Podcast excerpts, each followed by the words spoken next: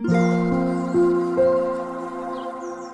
ートの扉にようこそいらっしゃいました。井出志保です。この番組は作品が空間を揺らし私の心を揺さぶるまでのプロセスをお伝えする番組です。皆さんいかがお過ごしですか？先日バレエダンサーミキゾーちゃんのスタンド FM チャンネル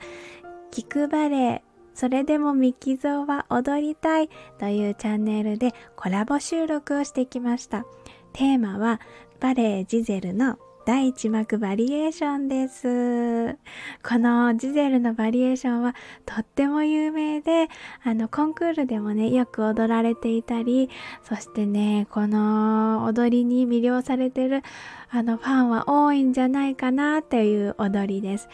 私もすごく好きで、特に小さい頃、小学生くらいの頃には、もうジゼルといえばこのバリエーションっていうぐらい大好きでした。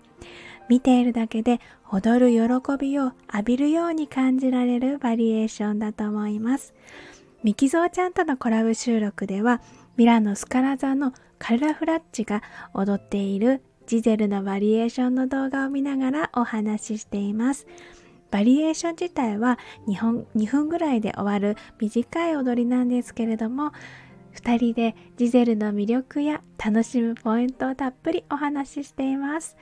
ミキソーちゃんはバレエダンサーならではの視点から私はただただ舞台を楽しむ観客としての視点からお話ししていてそれぞれのバレエ鑑賞のポイントの違いもきっと楽しめると思います。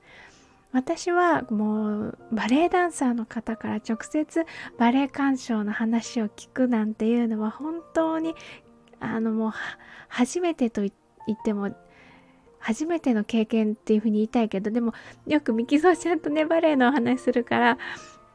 あの私はねもう本当にバレエダンサーがバレエ鑑賞をするっていう話はねこのミキゾーちゃんとのねお話がしかないので、もう本当に視点とか、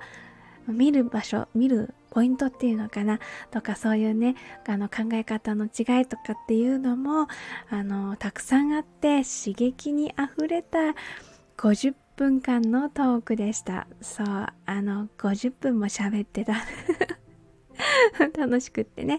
で、こういう風に共通の好きなものを一緒に見ながら楽しめるのって本当に素晴らしく幸せな時間だなぁとしみじみ感じておる次第でございます。